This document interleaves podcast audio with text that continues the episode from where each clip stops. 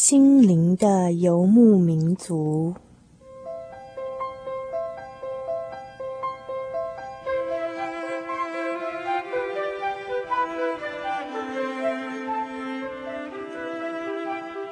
在这个谁都不管谁的后现代社会里，每一个人的心灵都是游牧民族。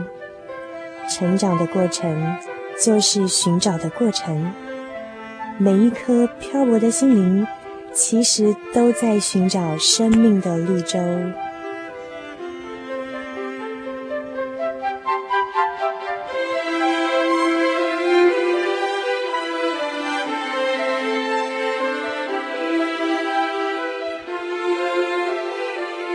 本节目由财团法人真耶稣教会制作，欢迎收听。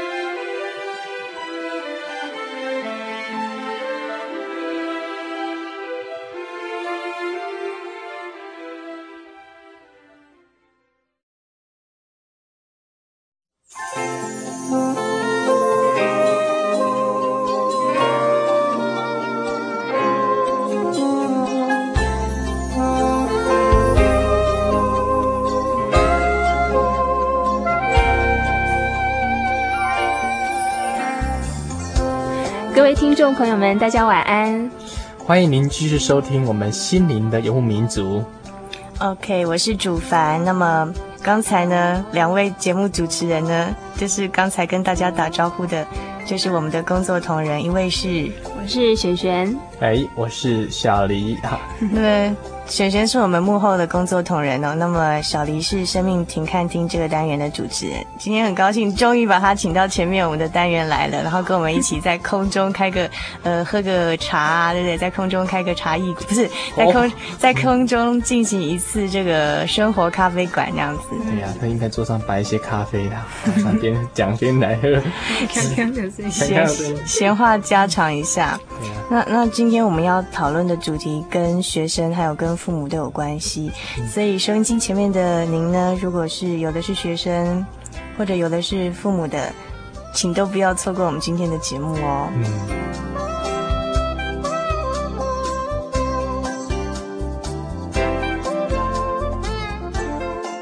那么，首先我们先来回顾一些最近发生的新闻事件好了。哦，最近大家都看到一个很伤心的新闻，就是一个重考生，他在还没考完大大学联考的时候，他就去投河自杀了。嗯，嗯，听到这个新闻，觉得令人蛮难过的。对，对，可能是联考压力真的太大了。听说重考生嘛，哈，对，所以要花钱的压力很大，得失心比较重。嗯，是，我觉得他自己先否定了自己，嗯，很可惜的一点。那换我讲另外一个悲哀的事情。哎呀，怎么今天讲这不高兴的事情？没关系啊，我们还是轻松一点的哈。呃，有一则新闻，就是有一个后段班的学生，他就写信给我们的部长哈，吴京部长，他怎么写说：今天你们放弃我们，明日我们就放弃你。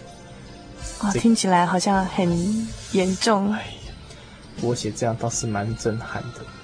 听说所有官员听到这句话，脸色凝重啊。嗯哼。嗯因为我觉得这个后段班的学生，他的文笔其实不错哎，嗯，对啊，可是很可怜，竟然被分分到所谓后段班。也不能这样讲啊，应该说后段班的学生也是有很优秀的啊，其实是卧虎藏龙的。对啊，对不对？然后，嗯，那我我想这个他也很简单的道出了真的是可能的事实，对不对？因为今天，呃，可能整个社会或学校的师生啊，会觉得说后段班是被放弃的学生，将来呢，他可能就放弃我们整个社会啊。偏偏这些又是多数啊，多数的弱势哈，真的是叫这整个社会居然会有这样子的现象。对，多数的后段班出来的学生，然后就会造就一个后段国。后段国，蛮可悲的。可是我觉得很不公平的一点就是说，为什么要在孩子还在探索的期间就给他贴一个这么。这么清楚的标签，我觉得非常的不好。对，而且人的潜力是一直不断的在被开发的。那如果在他还在寻求的时候就给他贴这种标签，真的根本就是等于扼杀了他的他的发展潜力。嗯，所以说你也是比较赞成常态分班的。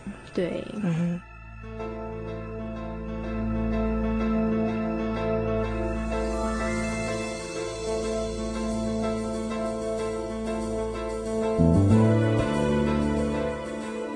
讲到这个教育体系跟刚才这两个比较不幸的新闻呢，我这边还有一个是在日本发生的，我想很多人都知道，就是有个日本的几岁啊，十四岁的一个学生，他涉嫌去杀害一个十一岁的学童，而且断头，砍砍断头的一个很可怕的新闻。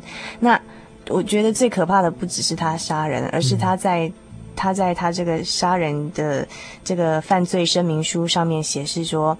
不忘记这个对制造我的义务教育以及诞生义务教育社会的复仇，就是说他做这样的行为，其实是要对这整个学校的教育以及整个社会的给他们这种教育的一种报复，所以他杀人。所以我们今天要讨论这个话题呢，跟这个教育有关哦。那我最近倒听到一个比较有趣的一个新闻，是在幼稚园发生的，就是说，就是说，最近很多幼稚园都反映说，小朋友的家长对于这个幼稚园呢，有有开始有很多要求啦，譬如说要求说要提早教波波摸佛，或者是早一点教一些呃跟数学有关的东西啊，然后减少去玩玩游戏啊、戏耍的课程。我不知道你们对这样的一种新闻有什么看法？看我吗？好，因为我有小孩子。对对对，市长非常反对。怎么说？我觉得小孩的生长过程哈，应该让他让他能够自然去开发。我前阵子我小孩他喜欢看录影带。嗯啊、你的小孩才一岁就喜欢看录影带，好喜欢看录影带。可是我们都都尽量不要让他多看，因为我会扼杀他的创造力。太多刺激之后，他整个那种思想的空间就被电视占满了。所以我是觉得太小，小时候给他这样刻板的印象，马上叫他背一乘以一等于一，一乘以二等于二，一二二。他是不是马上给他头脑制约成好像一个一个刻板的印象？对，我也觉得说，其实游戏对小孩子是很重要的。其实我们会发现说，其实有些小孩子，你去观察他的话，他是很有创造力的。嗯，小孩子的创造力跟好奇心是源源不绝的。对。那如果说我们大人先给他一些规范啦，或者是教他说一定要先学什么学什么的话，那我觉得会扼杀了他的创造力。其实我觉得蛮吊诡，就是这些理论大家可能都知道，为什么？可是还是一波风，还是好像跳不出这样子的桎梏的。哇，这个字怎么念？我我是觉得说这么早学会波波摩佛这么重要嘛，然后我觉得这么早会加减乘除或者考上很好的学校，不管是大学、研究所或高中，这么重要吗？它是最重要的东西吗？所以在这边要先问小黎一下，假设说你在教养的小孩子，就是说他现在年还是小 baby 嘛，那以后你给他去上幼稚园的教育啊，你会要求呃幼稚园的老师呢早点给他教波泼摸佛啊，然后少一点游戏呢，或者是？给他去参加很多才艺班啊，然后补习班啊，你会这样子选择用这些方式去教养你的小孩子吗？我想啊，我想我会。哦，真的哦，很很很很压力，很奇怪的答案，对不对？其实理论我都知道，可是大环境蛮蛮悲哀的。你举个例子哈，听你说哎，让小孩子很自由的发展啊，让他好好玩，结果到这个学校去，他跟不上人家了。跟不上人家之后呢，他成绩是一落千丈，就恶性循环。因为整个教育制度就是只只注重自愈的教育，然后结果他高中考得非常不好，学校读书环境又更差，然后整个社会风气也不好，然后学生那边的学生就是一副就是啊不爱念书，然后就是这样刻板印象，对，不是刻板，是整个就是读书风气就很差，然后也没有什么研究风气，就这样恶性循环。所以发现这个小孩子就一直在。一直在被社会否定，最后就流失掉了。所以说，有些家长知道说，我明明要让自己的小孩子啊，很快的空间，可是这个环境没有办法，所以有钱的人就干脆出去出去啊，啊 让他让他享受一个更呃多元化的一个教育环境。所以我觉得说，有时候家长选择这条路是很无奈的，嗯，是很无奈的。对，所以小黎反映很多父母的心声吧，大概。也知道说应该给小孩子更快乐的一些空间啊，嗯、可是又怕跟不上别人，怕被人家比下去，对不对？对，然后最后就被分到坏学校，坏学校就坏学生在一起，然后互相 啊，那就气氛，整个那个学校的风气就不好。其实其实有什么所谓坏学校吗？一定说入学的成绩比别的学校低，就一定表示说它是一个坏学校吗？我觉得最最主要的因素说哈，我们整个政府太注重智育教育了。是政府吗？可能全民其实都是哈。嗯、那所以说，它除了治愈这方面开发之外，其他没有所谓的其他的、其他的所谓的，像德国他们有所谓的记忆教育，你好，你今天不念书没有关系，我给你一个很完整的证照制度。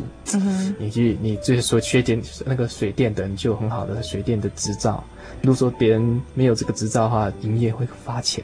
所以，我今天小孩子不会念书没关系，我去学一个水电的。Okay, 嗯，整个政府没有这样子，可以在职业中建立自己的自尊跟人格，这是非常重要。所以说，在欧美的国家，他们可能连个水电工、水电工人都是很专业的，对不对？对所以不会像我们觉得说，哎，某些职业，譬如说像医生啊、律师，就是比较高尚。那一些劳动阶层的工作，就是比较没有这么。高的价值，嗯，因为其实人本本来就有各种不同的才能啊，我们不能说因为他会读书，或者说他资资历比较高，就觉得他比较尊贵，或是怎么样？我觉得这样子的分别是很，就是很不自然的。嗯嗯嗯，所以我要颠覆小黎刚才讲的一句不小心透露出来的一句 话，就是到坏学怕小孩子以后就考到坏学校，然后跟坏学生在一起。其实这是也。小黎这样一个不小心透露出来的信息，是反映真的大多数人的一个想法，就是，呃，成绩比较差的，好像就会被贴上标签，认为是坏；然后成绩入学的成绩比其他学校低的学校就是坏学校，所以考进去的。因为成绩比较坏，所以人品也比较坏。对，甚至为什么会这样的情况？原因是说，他成绩坏的人没有一个给他发展空间，嗯、所以他就变成恶性循环。嗯哼，他就说啊，反正学校不管我，就就开始作怪。可是他内心是希望获得一下准人家的注意，嗯、可是没有别的管道，就只有用这种管道，所以很悲哀。嗯哼，所以我们听了一段音乐之后，再来讨论一个更有趣的话题。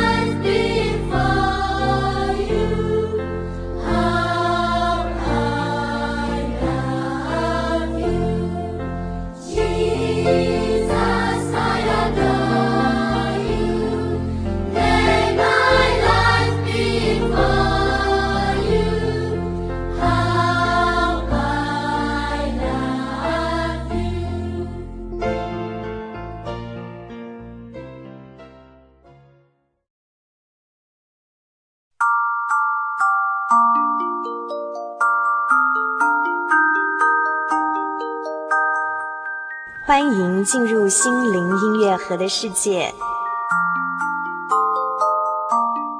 不轻易发怒的胜过勇士，制服己心的强如取成。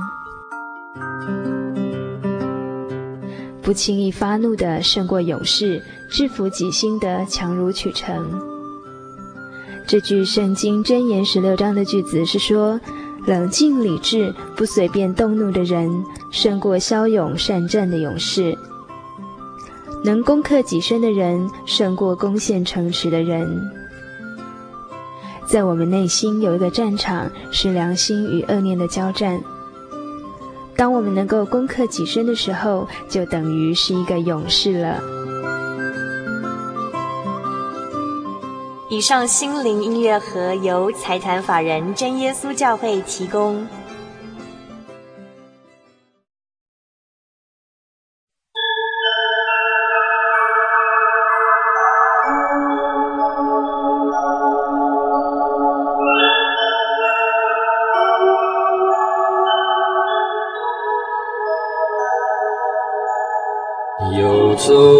像山水，寻获心之甘泉，满溢心灵喜悦，尽在游牧草原。心灵游牧民族，陪你成长。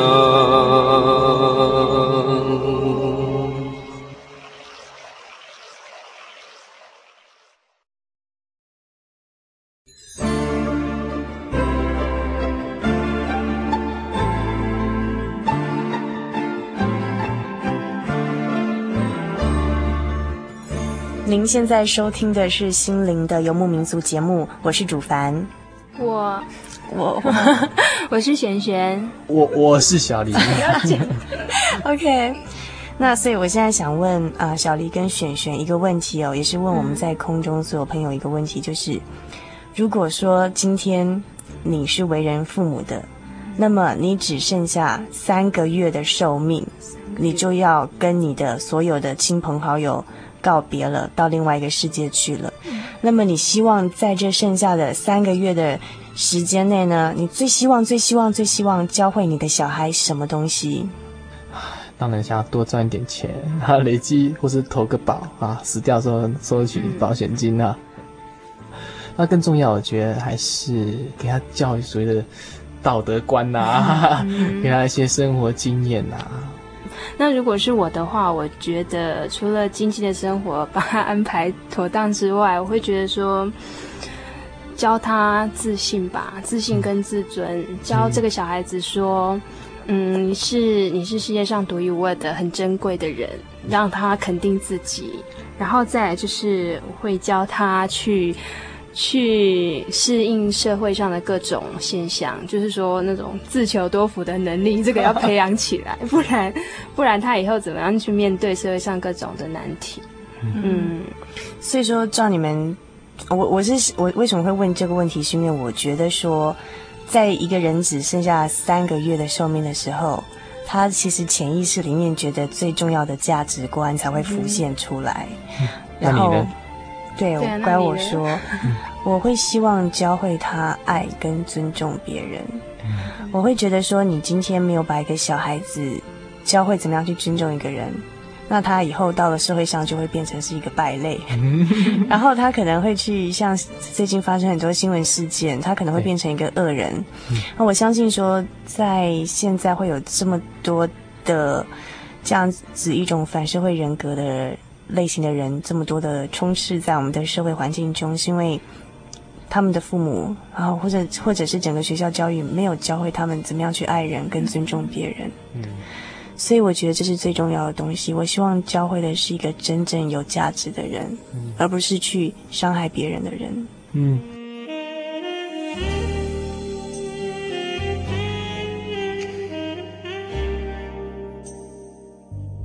问题是，学校的教育、智能的教育，能够教给我们小孩这些东西吗？我觉得不够，不够哈。当然，我们一方面还是肯定学校教育的一些功能、嗯、一些果效，可是我觉得，我觉得还是不够。那不够的这这部分，一定要由父母来来教导小孩子，所以父母本身要很很正确的观念。嗯嗯。嗯我觉得很很讽刺的事情就是，我们现在都很都觉得东方的人都追求治愈，对不对？嗯哼。然后觉得说啊这样不好，然后觉得问题很多。可是西方的人居然有些人想要回归东方的这样教育，啊、哦，因为他们的学生程度很低，啊，问题也很大。所以不是不管是在哪一国，有些人啊，他干脆把自己小孩送到国外，可是面临的问题更大。更大。所以对这个整个全世界教育都是有很多盲点。嗯，有一个结论是这样子。我们不要讲那么居观好了，只要我们自身在这整个学校的义务教育教育里面所领受到的一些经验，好不好？嗯。那如果想想自己学校的经验，那我首先就会想到幼稚园的时候，因为在幼稚园的时候，每天就吃喝玩乐玩游戏，然后每天最盼望的事情就是吃点心的那一个时刻，那真的是非常的快乐。这样子度过了幼稚园两年的时间，然后我后来发现啊。我在什么时候学会快乐的能力呢？就是在幼稚园的时候。那如果像我们刚刚讲到的说，从幼稚园就要逼我学 b o p m f 或是乘呃加减乘法、九九乘法的话，那我 一定没有。本来幼稚园没有学好，都 背不起来。那我一定会觉得非常痛苦，而且我就没有办法在那个时候学到快乐的能力。嗯，哎、我其实。我们刚好像忘记哈，要教会自己的小孩学会快乐，这也是很重要，对不对？对对对。如果就很高成就，可是活得不快乐，就没有意义了。那我讲到他刚就是璇璇刚才讲到那个呃幼稚园的经验，我想到是比较负面的经验，嗯、就是我记得我小时候在大班的时候，因为我一直都很羡慕很羡慕说小班的小朋友可以每天就这么吃喝玩乐，然后很羡慕他们，我就一直很想去小班，不想在大班。结果有一天终于梦想梦想实现了，我以为我的梦想实现了，就是有一天呢，那个幼稚园的老师突然问我们问我们说哈，哎，你们有没有要去小班的教室上课？请仔细听哦，老师是说去小改去小班的教室上课，不是去小班。可是，在我那时候幼小的心灵呢，以为去小班的教室上课，以为梦想成真，对，就是去小班，就是去上小班这样子。所以我就很用力的举手说我我我要去小班这样子。就后来回家，我就很高兴跟我妈讲说，妈，我明天开始要去小班了。就我妈就很生气，马上打电话去问，马上打电话去问那个幼稚园。嗯，我想从这个。故事就可以发现说，其实父母真的是望女成凤，尽尽管只是小小的大班小班的差异，都会觉得怕输人家。嗯。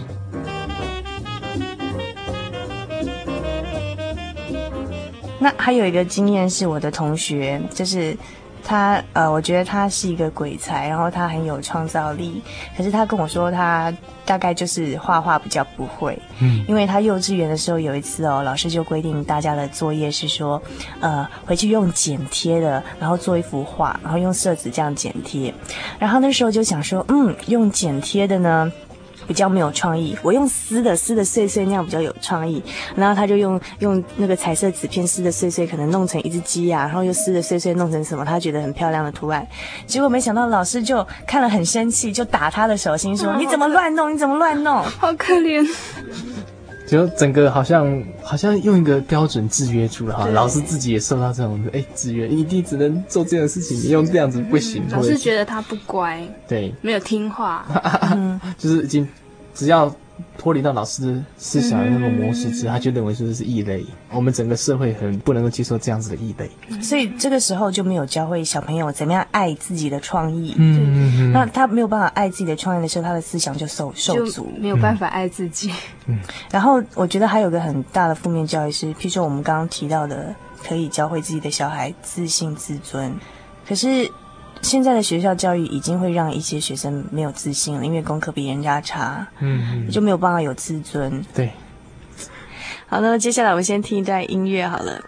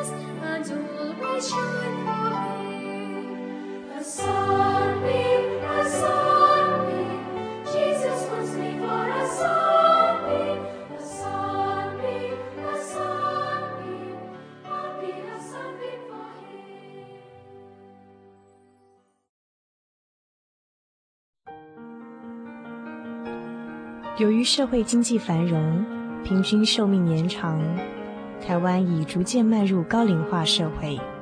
台湾省基督仁爱之家坐落于山明水秀、空气清新的埔里，拥有最现代化的设备与舒适的空间，可以使进驻的老人有着宛如居家温馨的感觉。请拨洽询专线零四九九三零三九零。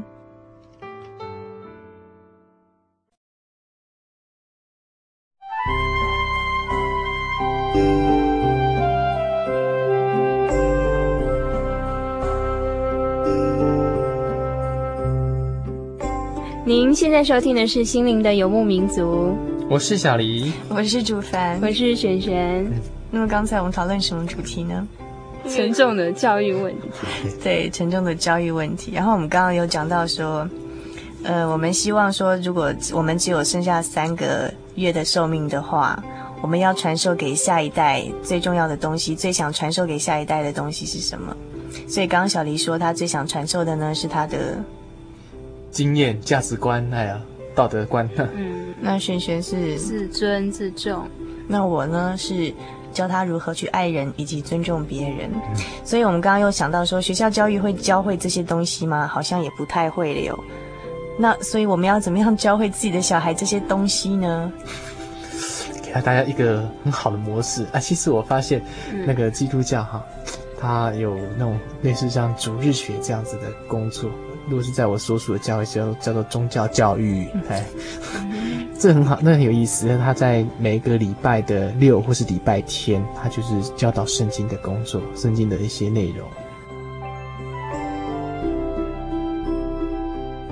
所以刚才呃，小黎介绍的这个这个关于宗教这方面的教育，特别是基督教的，就由宗教教育来嗯教养我们的下一下一代，让他们真正的去学会彼此关怀、彼此相爱以及尊重别人。嗯，那我想讲到这个宗教教育哦，嗯，璇璇有没有自身的呃比较切身的一些经历跟我们分享？我刚才听小林讲啊，我觉得这样的宗教教育刚好可以补学校的教育的不足。嗯嗯，我自己也曾经接受过这样的宗教教育，那也深切体验到它的好在哪里。嗯，那、啊、什么时什么时候是开始有接触到从信仰去学习这样的呃东西的？我呢是从高中的时候，嗯，稍微有点慢了，因为一般主日学，如果我们称主日学，也就是宗教教育的话，都是从幼稚园一路上来，这样子是最完整的。嗯、那如果是我的话，我觉得从高中开始接受，其实也不晚，嗯，因为会觉得说，你开始会去寻求说自己的生命是什么，嗯、然后你的生命要根源于哪里，你会找到那个根源，嗯。所以你觉得，呃，从你高中去教会里面接触一些宗教教育的课程之后，前后最大的改变是什么呢？前后最大的改变就是学会爱。哦，真的吗？哦，对。怎么说？我觉得现在人不太会爱耶。我觉得，我觉得现在的人只有小情小爱，就是局限于对一个异性，对对某一个你很爱的人或几个这样，对不对？对对对。不，你那刚才璇璇讲的这种爱，应该不是这么局限的爱吧？对，我觉得。我觉得这个爱可以分为几个方面，就是第一个爱神，然后爱自己，然后爱人。嗯啊，嗯，说爱自己、爱人、爱神。我觉得在这个宗教教育里面，就学会了这三样宝。嗯，说。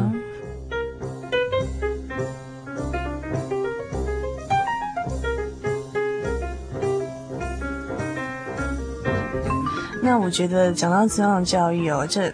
可能有人还是很陌生，那这个一定要请教小黎哦，因为 因为小黎曾经在比较年轻的时候呢，就担任过啊，譬如说某教会的呃宗教教育系的系负责，所以对于这整个宗教教育的流程，还有每个从呃幼，譬如说幼稚时期一直到高中、大学这种专科的时期呢，每个时期的宗教教育它的宗旨啊、意义啊，以及它怎么样进行啊，都非常了解。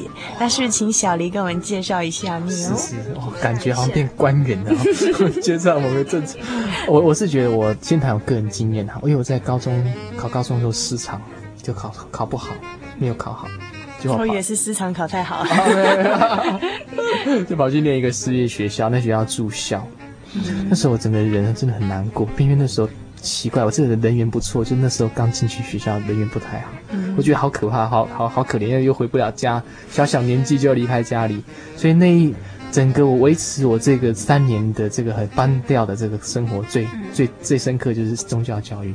我每一个礼拜六回来的时候，第一件事是跑教会。嗯，他那边刚好有一些长辈，还有同龄哈，他跟我们一些相处啊，那种都是很没有利益的，然后啊，很自然、很轻松，嗯、然后对爱的感觉，对学习爱人就学习被爱。后来我到大学之后，去参与去负责这个宗教教育的工作，我也抱持这样子的概念去去教育下一代。下一代对，那下一代让他他感受，他感觉不错，他觉得来这边听圣经故事好无聊哦。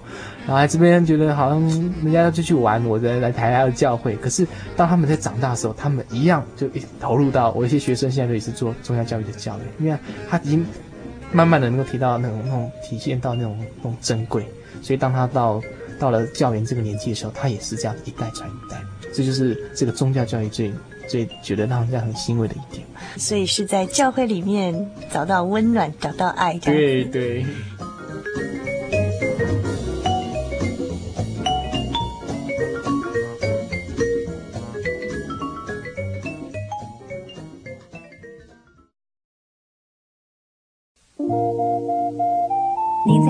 曾经看过这样的招牌“真耶稣教会”吗？也许您很想，但是却不好意思进来看看。其实我们真的非常欢迎您。下次当您再路过真耶稣教会时，欢迎您进来与我们同享神的恩典。真耶稣教会，台中邮政六十六至二十一信箱，欢迎来信，愿您平安。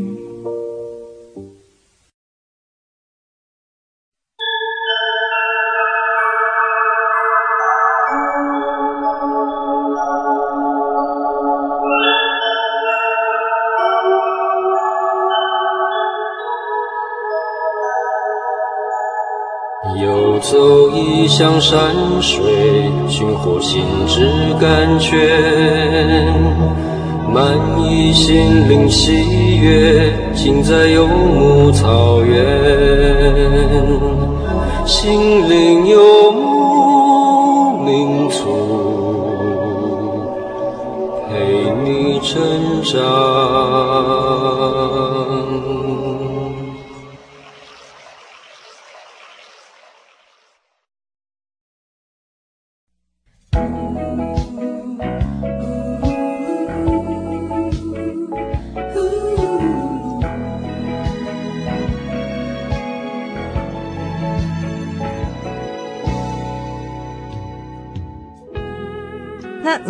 提到说，譬如说有些小朋友啊，会觉得说来这边听圣经故事很无聊，会这么枯燥乏味吗？只有只有圣经故事，没有其他的内涵吗？啊，对对对。但事实上不单单只有这样，他还会教一些有关于团体活动、哈德育，跟我觉得这蛮重要的。嗯，除了德育之外，还群育。群育的教育就是他如何跟自己的那个同伴如何去去啊、呃、开发，如何去一起工作，甚至一起来做义工。这个当中他就学到所谓群育啊。嗯哼。那美育也有，譬如他教他们如何去呃学习声乐，这是一种美育的一种、嗯、啊。教他们如何去，甚至有些人对呃这个美工方面很很擅长，他可以。把他的那个恩赐，把他的才能贡献在教会，所以这也是一种美育的教育。所以我觉得五育来讲，学校教育只有只有在教到智育而已，那整个宗教教育它却涵盖了德智。哎，我想想看，德智体群美好都有。嗯哼哼哼，所以可以补足我们学校教育的一些不足，或者是说，呃，现在父母。可能常常会觉得说啊，现在父母难为，不晓得怎么样教养自己的小孩。嗯。那也许呃，言教身教又没有办法做得很完美，所以也许送到教会里面有呃，可以对自己的小孩有不同的造就，不一定。对。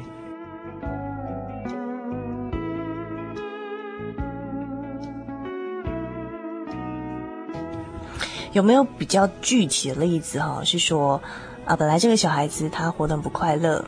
或者说他有一些偏差的行为，嗯，然后譬如说会呃抽烟、吸毒或结交坏朋友，嗯，有没有类似这样子的经验？就是说辅导到这样一个好像外面的人，学校老师也不晓得怎么教，父母也不晓得怎么教，可是，在教会里面，因为呃像你们这样子的一个辅导老师的 呃改变他们啊，教化他们跟关心他们之后有改变的例子。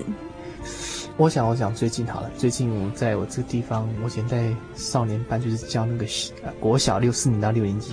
那里面当中有一个学生，一来就很头痛，哇，那个上课故意要作怪，可能是因为他他的哥哥表现的很好，嗯哼，所以他一直希望用这种捣蛋调皮的方式来肯定自我。所以他在学校是这样，在这边也是这样子，就是来教会也会调皮捣蛋。对，那结果后来在这个一年当中哈，我们教他如何去。正视自己的那种，就是自己的优点，嗯，甚至在最后那个年末特别聚会，我们给他一个最佳进步奖，嗯哼，结果。后来就我离开少年班了，就现在我回去去去看他们，发现有那个小朋友进步，真的是进步非常多，嗯，就没想到这种改变很大，嗯，所以我觉得因为可能是因为宗教教育它本身并没有所谓利害关系，嗯，我今天给你一个奖品，不是说啊你就就不得了怎么样，可是这对小孩子来讲是一个很大的鼓励，对，小孩子很需要鼓励，也许他可能之前都好像同学也不喜欢他，觉得他很怪，然后父母家长或是呃师师长都觉得这小孩子好难教，可能。都不喜欢他，可是可能因为那时候颁给他一个进步奖，他就开始有一点点自信，然后就为了要得到说这类似这样的一种，嗯，可能不是物质上的一种精神上的鼓励呢，他就真的改变了。嗯。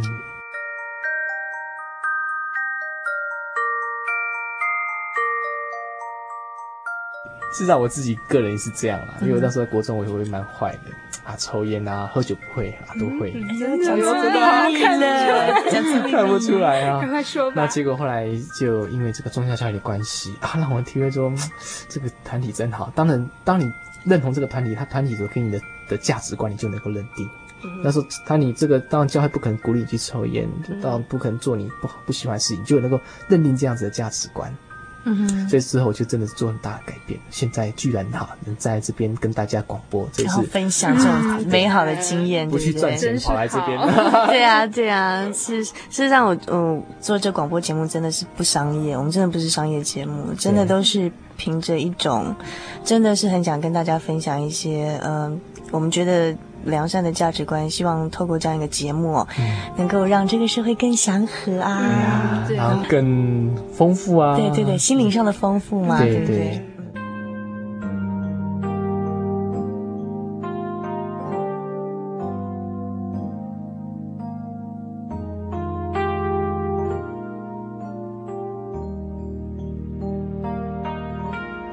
觉得我可以分享那时候为什么喜欢去参加宗教教育的课程，因为我觉得那时候在国中其实人缘不是很好，然后一直都是很封闭的，很觉得很孤独啦，朋友不是很多。可是，一到教会的时候，就觉得说大家都接纳你，然后给你关怀，多出很多朋友。对，就觉得那种就觉得说，哎，其实以前好像蛮孤独的，可是在这边就因为被接纳、被关怀，就觉得说自己也是这个这个团体里面的一份子。嗯嗯，讲到这个，我自己想到我自己哦，因为。我以前也是呃宗教教育这样子，就是在学校教育之外，还有一个就是会去接受宗教教育嘛。虽然说不是很常常出席啦 这样子，可是还是应该还算常常的，比如说会参加一些教会的活动，或者说一些课程。那呃一直到后来呃自己渐渐长大之后，也有机会去带领下一代，就是一些比较年年轻的朋友，然后去辅导他们，然后 不管是圣经的生活上，甚至学校课业都要辅导他们。那看过这么多学生跟自己的同侪哦，我发现说，呃，宗教教育真的有一点很特别，就是因为借借由这样机会，我看过很多人，不管是年纪比我轻的，还是跟我同年纪的，其实我会觉得说，在这么跟这么多人相处的经验，不只是拓展自己的人际关系，还有跟别人相处的能力，还有更重要的是，我觉得我看到其实每个人多多少少都有他的偏差行为，只是程度的多少。嗯譬如说，一个父母太过疼爱的小孩，他可能个性比较骄纵，嗯，或者是一个父母呢比较疏忽，然后可能课业的成就又没有这么大的一个小孩，他比较没有安全感，比较没有自信，嗯、甚至喜欢捣蛋。那在教会里面也有看到很多这样子的小朋友，那可是一直在宗教教育这样一个团体里面，他不断去修正，然后。渐渐的，我们可以看到越长越大，很多以前，哎呦，那个跟我同年纪，他以前多皮呀，他以前怎样讲，可是他现在很棒。嗯、哼然后他他他会去付出很多的时间去关怀，比如说去关关怀原住民的小孩，关怀什么？那真的是我们以前小时候看到这个啊，就是那个调皮捣蛋的少年吗？嗯、现在怎么会变成这样？就是判判若两人，是不是这样讲？嗯哼，所以我想这样的经验很多。嗯，我觉得是一种爱的良性循环。嗯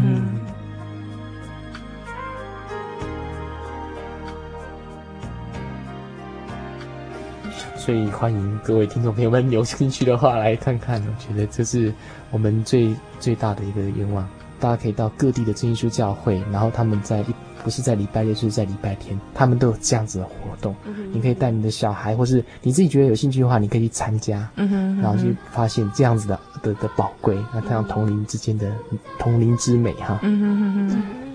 所以，那么嗯。呃那如果说你又不晓得说，呃，你家附近可能没有教会的话，那也欢迎来信跟我们，呃，询问，我们将会寄相关教会的资料给您。嗯，来信的话呢，请寄到，请寄到台中邮政六十六至二十一号信箱，传真号码零四二四三六九六八。啊，欢迎来信哦，也欢迎给我们节目意见，不过要注明心灵的游牧民族节目收。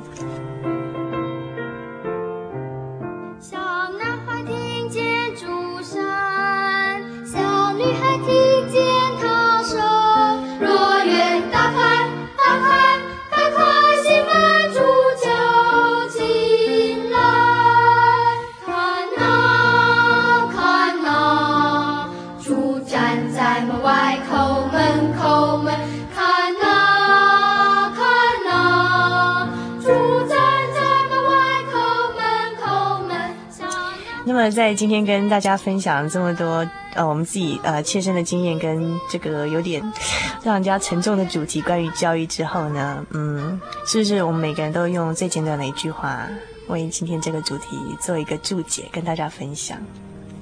哦，这个好像没有套招过啊！怎么吓吓死？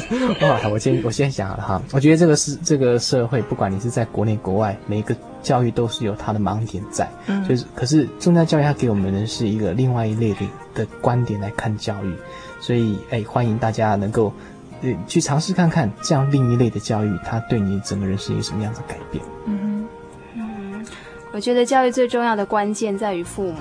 因为其实孩子相处最多的时间是父母，那父母自己本身对于生命的感觉啊，然后呃，其实父母也是需要接受宗教教育。嗯 嗯，好。然后在带孩子的过程当中，是不是有认，是不是有带领他去认识生命的主宰，然后去认识。去认识自己本身生命的价值，这是我觉得这是父母最需要教导给小孩子的。嗯，也许在我们空中有一些朋友呢，也许你是为人父母的，然后你对你的小孩很头痛，你不晓得怎么去教导他。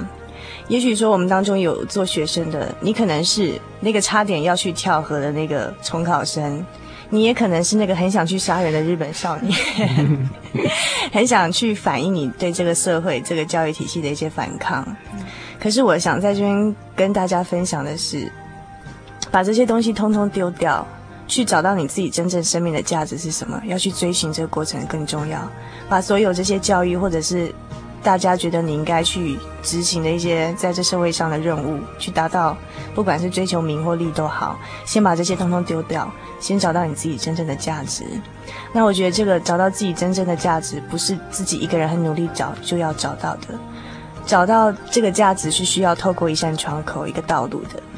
嗯，好，那希望今天大家都有收获。OK，拜拜，拜拜。拜拜。